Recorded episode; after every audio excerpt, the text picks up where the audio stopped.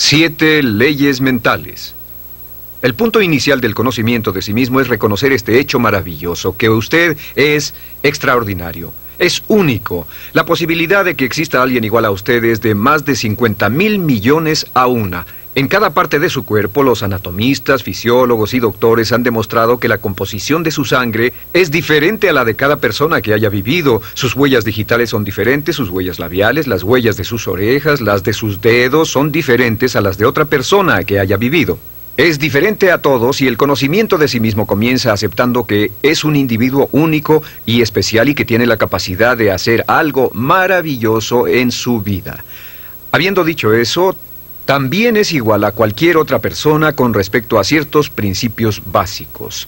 Durante toda la historia de la humanidad, los hombres y mujeres más inteligentes que han vivido han buscado respuestas a la cuestión del dilema humano. ¿Qué pueden hacer las personas para cambiar la calidad de su vida, sus relaciones y además sus resultados? Los grandes filósofos, los grandes metafísicos, los grandes eruditos han pensado en esto a veces durante toda su vida. En nuestro siglo conozco a hombres y mujeres que han pasado 10, 20, 30, 40 y hasta 50 años estudiando el éxito y los logros para averiguar qué reglas y principios generales podemos seguir para tener más éxito.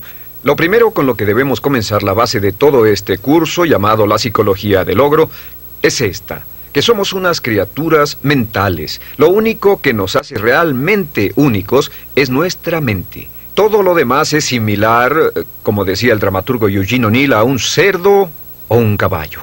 Su mente es lo que lo hace único, su cuerpo solamente transporta su mente, y así como la electricidad trabaja con las leyes de la electricidad, la física con las leyes de la física, la naturaleza con las leyes de la naturaleza, existen ciertas leyes mentales que determinan todo lo que le pasa a usted.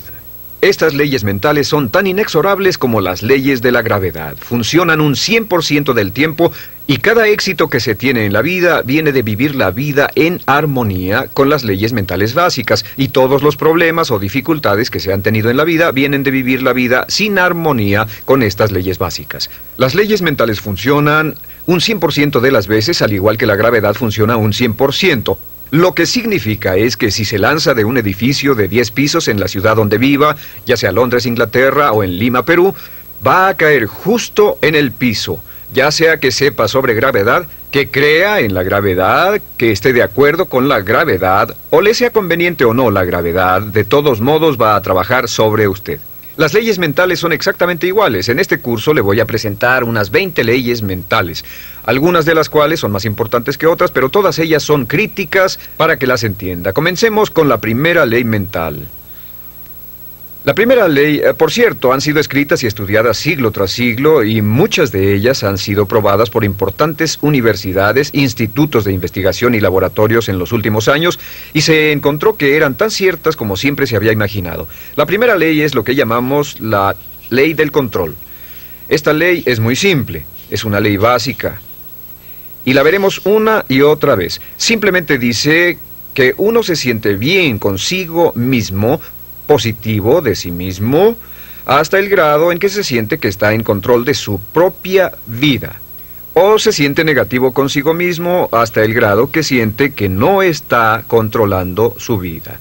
Lo que tiene que hacer es ver su vida hoy y preguntarse en qué partes de su vida se siente mejor, en qué partes de su vida se siente usted con más control y verá que en esas partes es más feliz. Como el supremo bienestar humano es estar en un estado de felicidad que se expresa en paz mental y relaciones amorosas, el control es absolutamente esencial. Los psicólogos de hoy llaman a esto la diferencia entre un lugar interno de control, que es la sensación de que está a cargo de su propia vida, contra el lugar externo de control, que significa el sentimiento de que algo fuera de usted, sus cuentas, sus relaciones, su trabajo, su salud, de algún modo lo están controlando. Realmente, en la investigación del lugar de control, y existen muchas pruebas que pueden hacerse para determinar dónde se encuentra en esta gráfica, en términos de lugar de control, y lo que hay en su vida con lo que se siente más en control o menos en control. Las personas con un lugar de control interno muy alto, eh, los de grandes logros, tienen más éxito, más determinación propia, son más felices, y una de las muchas cosas que tratamos de hacer en este curso es darle un sentido mucho más amplio de control en cada aspecto de su vida. El control comienza, antes que nada, con sus pensamientos. Es muy interesante cómo sus pensamientos, lo que piensa y cómo lo piensa, determinan sus valores, determinan lo que está ocurriendo dentro de usted. Una vez almacenados, sus pensamientos determinan sus sentimientos. La forma en que piensa determina sus sentimientos, si es feliz o infeliz, si tiene miedo o confianza, y sus sentimientos determinan sus acciones. Comenzamos con la ley de control diciendo que la clave del éxito es sentir que usted es el arquitecto de su propio destino, que está detrás del timón de su vida, está a cargo de su vida al tomar el control pleno y total de sus pensamientos. Eh, sus pensamientos controlarán sus sentimientos, sus sentimientos sus acciones y sus acciones, no olvide siempre sus acciones, determinarán su éxito o la falta de él. La ley de control es importante y opuesta a la ley de control tenemos la llamada ley del accidente. La ley del accidente es en realidad un principio metafísico, solo es una ley como la ley de tráfico, como una ley legal, hasta el grado en el cual vivimos con ella consistentemente. La ley del accidente es con lo que vive un 80% de la población más o menos. La ley del accidente simplemente dice que al fallar en planear, está planeando fallar. Fallar en planear es planear fallar.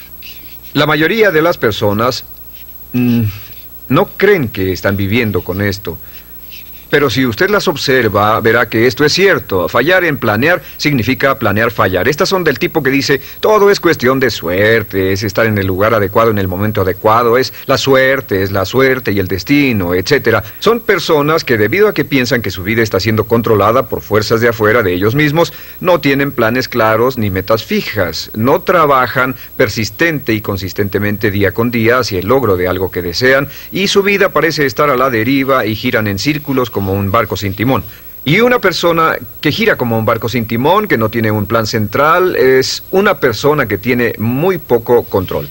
Es una persona que en efecto siente que está fuera del control de su vida, como si estuviera cayendo en el espacio sin saber dónde detenerse. Estas personas invariablemente son infelices. La razón por la que las personas son negativas, infelices y están enfermas y frustradas, logran menos en la vida, es porque la mayoría de ellas viven según esta ley del accidente. Y al hacerlo no tienen sentido del control de sus vidas, no tienen sentido de paz interior, no tienen sentido de felicidad, etcétera. Vamos a mostrarle cómo librarse de la ley del accidente en forma permanente. Y la siguiente ley es la llamada ley de causa y efecto. La ley de causa y efecto dice que para cada efecto en la vida existe una causa específica. Todo lo que pasa en el universo pasa por una razón, nada pasa por accidente. Los fracasos no ocurren por accidente, los éxitos no ocurren por accidente, la felicidad o falta de ella son resultado de causa y efecto en nuestras relaciones. Si quiere tener un efecto en su vida del que desee tener más, más éxito, más dinero, más felicidad, mejor salud, retroceda hasta la causa. Y entonces refuerce esa causa. Y si quiere tener menos de algo, menos problemas, menos dificultades, etc., regrese y revise cuál es la causa. Todos los progresos en la vida y en la sociedad humana se generan de identificar las causas de lo que queramos tener más o menos y cambiar las causas. Ahora, la ley de causa y efecto es, por supuesto, la ley de acero del universo. Esta es la ley a la que podemos volver una y otra vez y muchas de nuestras leyes son paráfrasis de la ley de acero. También se le llama la ley de sembrar y cosechar. Lo que se siembra se cosecha. Pero la ley de acero, la ley de causa y efecto, nos da un sentido completo de control. Si creemos que existe una relación de causa y efecto, que todo pasa por una razón, entonces tenemos una tremenda sensación de control en nuestra vida y podemos identificar las causas y duplicarlas. Podemos hacer de nuestras vidas lo que queramos. La aplicación más importante de la ley de causa y efecto es esta, que los pensamientos son causas y que las condiciones son efectos. Los pensamientos son causas y las condiciones simples efectos. El, punto inicial de todos sus pensamientos sobre algo, sus pensamientos sobre su trabajo, sobre una relación, sobre su salud, sobre su futuro, sus pensamientos se vuelven agentes causales y las condiciones se vuelven efectos. Si desea cambiar cualquiera de las condiciones de su vida, debe cambiar los pensamientos que reciben dichas condiciones, debe cambiar lo que está ocurriendo en su mente. Ahora, lo sorprendente es que solo hay una cosa en todo el universo sobre lo que tiene un control total y eso es sus pensamientos. Si toma un control total y pleno de sus pensamientos y los mantiene junto con todo lo que desea de un modo positivo, entonces sus efectos se ocuparán de sí mismos con la inevitabilidad de una ley de la naturaleza. La siguiente ley es la llamada ley de la creencia.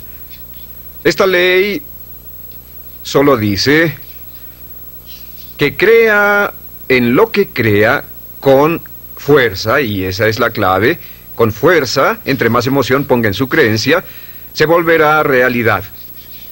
Se volverá su realidad porque usted siempre actuará de un modo consistente con sus creencias. De hecho, toda su realidad ahora es su imagen, toda su imagen externa de sus creencias más añoradas. Si cree usted en algo positivo o si cree en algo negativo, como dice Henry Ford, si cree que puede hacer algo o cree que no puede hacerlo, tiene razón.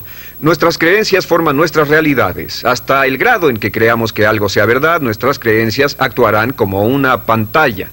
Eh, filtran cualquier información que sea inconsistente con nuestras creencias. Tenemos un deseo profundo dentro de nosotros de permanecer consistentes y siempre estamos tratando de ver nuestro mundo, de racionalizarlo, de interpretarlo para que sea consistente con lo que ya hemos decidido creer. Desarrollamos lo que se llama escatomas. Escatoma es una palabra que en psicología significa que desarrollamos puntos débiles. No vemos las oportunidades, estamos convencidos de que no existen. No vemos las posibilidades de éxito si no creemos que el éxito será posible para nosotros. Sin embargo, si comenzamos a cambiar nuestras creencias, cambiamos nuestra realidad. Mm, les daré un ejemplo. Eh, se cuenta la historia de un joven que venía de un pueblo del oeste. Es una historia cierta, salió en el Journal de Psicología hace un par de años. Sacó dieces en toda la secundaria y la preparatoria, y al final del último semestre escribió su prueba de aptitud para asistir a la universidad. Semanas después recibió una carta que decía, logró 98 puntos en la prueba de aptitudes y por lo tanto lo admitimos en la universidad para el otoño. Pero como no sabía mucho sobre pruebas de aptitudes, pensó que el 98 era su coeficiente intelectual. Una calificación de 98 está por debajo del promedio y como 20 puntos abajo de lo que hace falta para la universidad. Se convenció de ello y descartó toda su carrera de puros dieces. Estaba convencido de que no podría trabajar a nivel de universidad, pero fue al colegio en el otoño. Después del primer semestre estaba reprobando o casi reprobando todas las materias. Su consejero lo llamó y le dijo, ¿cuál es el problema? Su preparatoria fue excelente y estos cursos solo tienen un grado más de dificultad de los de su preparatoria. Tiene problemas con las chicas, con las drogas, con la adaptación. ¿Qué es lo que pasa? Y dijo, pues señor, hago lo más que puedo, no puede culparme. Saqué 98 de IQ. El consejero lo vio y le dijo, ¿de qué estás hablando? Y dijo, pues, eh, eh, en su carta decía que saqué 98 en la prueba de aptitudes. Y él dijo, hijo, eso no es un IQ, eso no es tu coeficiente intelectual de ninguna manera. Lo que pasa es que llegaste a un nivel más alto que el 98% de los estudiantes en el país que hicieron esa prueba. Eres uno de los chicos más brillantes en la universidad. Este joven salió y verificó los datos recibidos y descubrió que era cierto, que el 98 no era su coeficiente intelectual. Volvió a sus cursos y dos años después estaba entre los diez mejores estudiantes en la universidad. Iba a la cabeza en todas sus clases. Cuando cambió su realidad, cuando cambió sus creencias sobre su inteligencia, su realidad cambió de inmediato. Un punto importante respecto a esto es que todos tenemos creencias autodeterminantes. Todos creemos en que estamos limitados en cierto modo. Todos creemos que estamos limitados en inteligencia, creatividad, habilidad para hacer dinero. No puedo vender, no puedo hablar frente a un público. Creemos que no somos capaces de ser puntuales, que no tenemos habilidades mecánicas, etc. Investigaciones exhaustivas demuestran que nuestros talentos están muy bien esparcidos entre la población, que la mayoría de las limitaciones que tenemos en realidad no existen, solo existen en nuestra propia mente. Uno de los puntos iniciales de los grandes logros es comenzar a cuestionarse esas creencias autolimitantes y desecharlas y actuar como si no existieran. Y si usted actúa como si no existieran, simplemente desaparecen. Bien, la siguiente ley es la llamada ley de la expectativa. La ley de la expectativa es la ley de la que hemos hablado durante toda la historia humana, igual que la ley de las creencias. La ley de las creencias, dice William James, crea el hecho de que mientras el hombre crea y confía en su corazón, es él. La ley de la expectativa dice una y otra vez, lo que se espera se consigue. No se consigue lo que se quiere, sino lo que se espera. Sus expectativas, en especial sus expectativas sobre sus resultados, cómo cree que las cosas van a ocurrir, el convertirse en su propia profecía de logros. Y el doctor Robert Rosenthal de la Universidad de Harvard ha hecho alrededor de 300 experimentos sobre la teoría de la expectativa y el doctor Rosenthal descubrió que sus expectativas tienen un efecto sobre otras personas y eventos y circunstancias, aunque sus expectativas vengan de una información totalmente falsa. Sea lo que sea, si lo espera con confianza, en otras palabras, si espera buenas cosas con la confianza de que pasen, sorpresa, sorpresa, le pasarán buenas cosas. Y si espera cosas negativas con confianza, entonces le van a pasar cosas negativas. Las personas con más éxito han desarrollado una actitud de esperar con confianza que les pasen cosas buenas. A esto se llama la actitud de una espera positiva, la actitud del ganador. El ganador busca que le ocurran cosas buenas, el ganador espera ganar de antemano y por supuesto, lo que usted espere con confianza tiende a ser realidad, aunque la información sobre la cual se basen sus expectativas sea totalmente falsa. Le daré un ejemplo de expectativas. Hace algunos años, el doctor Rosenthal llevaba a cabo una variedad de diferentes experimentos y llegó a la conclusión de que las expectativas que los maestros tenían de los estudiantes afectaban su habilidad para aprender y sus calificaciones. Así que realizó una serie de experimentos y uno muy importante fue el siguiente. Fue al área de la Bahía de San Francisco al inicio de un año escolar y pidió al director que llamara a tres maestros. El director dijo a los maestros que a los tres maestros les dijo que debido a su excelencia, habían sido escogidos como los tres mejores maestros de la escuela, y a cada uno le iban a dar 30 estudiantes de los más brillantes de la escuela, identificados por pruebas de IQ al final del último semestre. Podrían enseñarle a estos estudiantes durante un año, y los expertos estimaban que estos estudiantes subirían en logros escolares un promedio de 20 a 30 en el transcurso de ese año escolar. Una de las condiciones, se les dijo a los maestros, era que no debían decírselo a los estudiantes ni a sus padres. Debían seguir enseñando de la misma forma y las clases serían supervisadas para estar seguros de que enseñaban de la misma forma, pero con la diferencia de que les habían dado a 30 estudiantes brillantes ese año. Los maestros estaban encantados, emocionados, disfrutaban mucho, trabajaban duro con los estudiantes, invertían tiempo después de la escuela, se involucraron realmente mucho en la enseñanza y al final del año, oh sorpresa, las tres clases iban a la cabeza no solo de la escuela, sino de todo el distrito en cuanto a logros académicos. Al final del año citaron a los maestros y les dijeron, Vaya, tuvieron un buen año. Sí, fue genial, los chicos eran brillantes, tenían ganas de aprender. Les vamos a decir la verdad, esto fue un experimento. Lo, cierto es que al principio del año escolar escogimos los nombres de 90 estudiantes al azar de toda la población y los asignamos a sus clases sin saber sus IQs. Dijeron, pero es sorprendente cómo pudo pasar que fueran tan buenos. Y luego se miraron entre sí y dijeron, ah, claro, es porque somos los tres mejores maestros de la escuela. Y les contestaron, pues el otro lado de la historia es que pusimos los nombres de todos los maestros en un sombrero y los suyos fueron los primeros tres que sacamos. A esto llamamos un doble experimento ciego. Fueron constantes en todo excepto en las expectativas, y la expectativa de los maestros fue explícita. Pensamos que son maestros excelentes. La expectativa de los maestros sobre los estudiantes fue implícita, nunca hablaron de eso. Los maestros trataron a esos estudiantes como si realmente fueran inteligentes y los estudiantes respondieron y maduraron. Y en una de las clases, un estudiante de principios de año al final aumentó 25 puntos de IQ. En experimentos subsecuentes, un estudiante brincó hasta 27 puntos de IQ, lo que prueba que los maestros con grandes esperanzas hacen que salga la inteligencia en los estudiantes que no saben que la tienen. Marva Collins, la famosa maestra de Chicago, Descubrió que si se trata a los estudiantes como si fueran inteligentes y se trabaja con ellos como si realmente fueran brillantes, simplemente nos sorprenden en términos de logros académicos. Ahora, esto nos lleva al papel crítico de las expectativas en nuestra vida. La primera parte de las esperanzas, la número uno, y donde las expectativas le afectan, las expectativas de sus padres. Hemos visto que como adultos tenemos la tendencia de tratar de vivir según las expectativas de nuestros padres toda la vida. Si nuestros padres fueron fuertes y nos apoyaron y fueron amorosos, amables, alentadores y creyeron en nosotros, inconscientemente lucharemos por vivir una vida consistente con estas expectativas. Si nuestros padres fueron críticos y condenadores, quejumbrosos y estaban descontentos con nosotros, etc., veremos que toda nuestra vida tenemos la tendencia de menospreciarnos. Así que Estén alertas. ¿Cuáles eran las expectativas de sus padres? ¿Positivas, negativas, alentadoras, desalentadoras? ¿Y cuánto están afectándole ahora? La segunda área de expectativa es la expectativa de su jefe. En todos nuestros estudios hemos visto, en especial en nuestros estudios sobre excelencia en las organizaciones, hemos visto que los jefes con grandes expectativas tienen ambientes laborales con altos desempeños. Pero si trabaja para un jefe negativo, criticón, si trabaja para un jefe con esperanzas negativas o actitudes así, es probable que su desempeño no será el mejor. De hecho, si mira el curso de su carrera laboral, estará de acuerdo en que los asuntos de su vida que disfrutó más fue el trabajar con un jefe que tenía expectativas positivas para usted y sus habilidades. ¿No es cierto?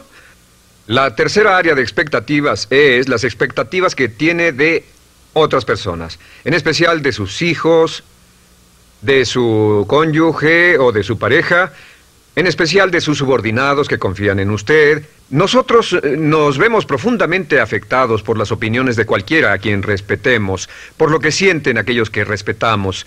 Si tiene expectativas positivas, eh, de las personas que lo rodean, en especial sus hijos, actúa para cumplir esas expectativas.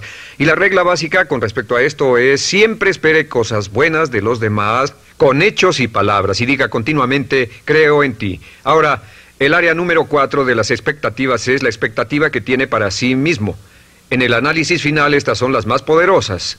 Si tiene expectativas positivas de sí mismo, se sorprenderá de lo que significará para su vida. Siempre espere lo mejor. Siempre espere lo mejor. Aquí está un pequeño ejercicio que aprendí de uno de mis graduados en uno de mis seminarios en vivo. Descubrió que al comenzar cada día con un simple ejercicio de decirse a sí mismo, creo que algo maravilloso va a ocurrirme hoy.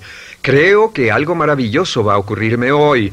Creo que algo maravilloso va a ocurrirme hoy. Este pequeño ejercicio cambió toda su actitud. Pasaba todo el día con la actitud de autoconfianza y esperanza de que todo lo que pasara en el transcurso del día era tal vez lo maravilloso que le iba a pasar. Y sabe que si hace esto, decir antes de irse a dormir, creo que algo maravilloso me va a pasar mañana. Y si dice cuando se levante por la mañana, creo que algo maravilloso va a pasarme hoy. Y si todo el día dice, pienso que algo maravilloso va a pasarme, verá que al irse a dormir la noche siguiente y trate de hacer este ejercicio hoy es poderoso, suena cursi, pero es un ejercicio muy poderoso. Si lo intenta, verá que al irse a dormir no podrá pensar en todas las cosas maravillosas que le pasaron. Se sorprenderá de cómo encontrará dónde estacionarse, sus amigos le llamarán, recibirá los cheques en el correo, su vida será una serie de felices y positivas experiencias. Siempre espere lo mejor. Creo que algo maravilloso va a ocurrirme hoy y por la inexorabilidad de la ley de la naturaleza le va a ocurrir. Le aseguro que le ha pasado a miles y miles y miles de nuestros graduados, quienes estaban literalmente sorprendidos por el efecto de este curso y ejercicio. La siguiente ley se llama ley de la atracción. La ley de la atracción simplemente dice que somos un imán viviente. Un imán viviente y que inevitablemente atraemos a nuestra vida a personas y circunstancias que están en armonía con nuestros pensamientos dominantes. En el universo sabemos que toda la energía está en un estado de vibración, que todo está vibrando, aún este pizarrón está vibrando, su piel está vibrando, todas las sustancias vibran porque tienen una estructura molecular. También sabemos que hay una ley de la radiación, que todo vibra hacia afuera. El proceso de entropía. Sabemos que todo lo que pensamos, nuestros pensamientos también son una forma de energía que está vibrando y se irradia hacia afuera de nosotros y viaja a la velocidad de la luz y afecta a personas y circunstancias a grandes distancias. ¿Ha tenido la experiencia de que está pensando en alguien y suena el teléfono y es ese alguien? ¿Ha tenido la experiencia de que llame a alguien más y le digan, estábamos hablando de ti? Esto brinca en su mente. ¿Ha tenido la experiencia de estar conectado con su esposo o esposa y piensa, me gustaría salir a cenar a tal y tal lugar? Y llama a casa y le dice, ¿por qué no vamos a cenar a tal y tal lugar? Todos estos son ejemplos de esta ley de atracción. La ley de atracción está considerada por muchos como una de las leyes más importantes de la existencia humana. Recuerde, siempre se atraerá a personas positivas o negativas, personas o circunstancias que armonicen con sus pensamientos dominantes. Que sea lo que sea que esté pensando, continuamente lo atrae a su vida, lo jala hacia su vida como un imán. Por eso es tan importante mantener sus pensamientos en lo que desea, mantenerlos en lo que anhela y mantenerlos fuera de lo que no desea. Por cierto, al avanzar y desarrollarse, volverse más prominente y más agudo con estos métodos, la ley de atracción funcionará más rápido para usted y con mayor exactitud, así que tenga cuidado al usarla. La última ley de la que hablaremos en esta sesión se llama la ley de la correspondencia. La ley de la correspondencia es la ley que dice, y la cita Jesús, como dentro, así fuera. Como dentro, así fuera. Y lo que significa simplemente es, eh, su mundo exterior es un espejo, tal vez sea la mejor palabra. Su mundo es un espejo y simplemente refleja lo que está pasando con su mundo interior, que su mundo exterior es el resultado de su mundo interior, que lo que está ocurriendo dentro refleja lo que está pasando afuera. Si quiere cambiar su mundo exterior, debe cambiar su mundo interior. Eso significa que usted debe examinar su nivel de salud. Lo que ocurre respecto a su salud física está determinado directamente por lo que ocurre en su mente.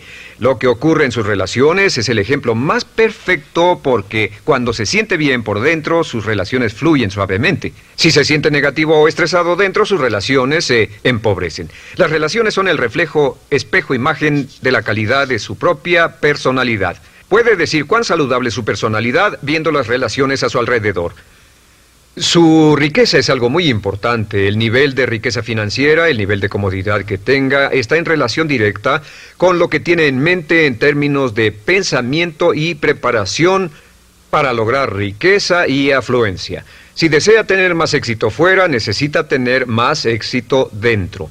Y entre más trabaje en el interior, que es la única parte de toda su vida que puede controlar, entre más trabaje en el interior, más rápidamente cambiará su mundo externo. El gran error en la vida y la razón por la que muchos son infelices es porque la mayoría trata de cambiar el mundo externo que no pueden controlar y dejan el mundo interno abandonado. Es como si tratara de hacer que un automóvil corriera mejor lavando su carrocería, puliendo su exterior y cambiando los neumáticos. Debe ponerse a trabajar en los asuntos internos. Al cambiar su mente, al cambiar lo que ocurre dentro, cambia lo que ocurre fuera. ¿Está claro? Hace muchos años, Conan Nightingale, el gran filósofo de éxito, despertó a medianoche con una cita que cambió su vida y la vida de millones más y que se amolda a todas estas leyes de las que estamos hablando. Simplemente es esto, nos convertimos en lo que pensamos, nos convertimos en lo que pensamos. Como lo único que puede controlar es su pensamiento, si cambia lo que está pensando sobre usted, comenzará a cambiar su realidad. Si cambia lo que espera, si cambia lo que cree, si cambia sus pensamientos predominantes, si cambia sus trabajos internos, comenzará a traer hacia la vida personas, circunstancias, eventos, oportunidades y con todo esto cambian sus pensamientos. La razón por la que las personas no tienen éxito es porque piensan en fracasos o fallas. Otra línea que es muy importante es todas las causas son mentales. Vivimos en un universo mental. Todas las causas son mentales. Si desea cambiar su universo, debe cambiar su mentalidad. Y esto nos lleva a la línea más importante de todas. Simplemente es esta, la escribiré por acá. Si cambia su modo de pensar, cambia su pensamiento y cambia su vida.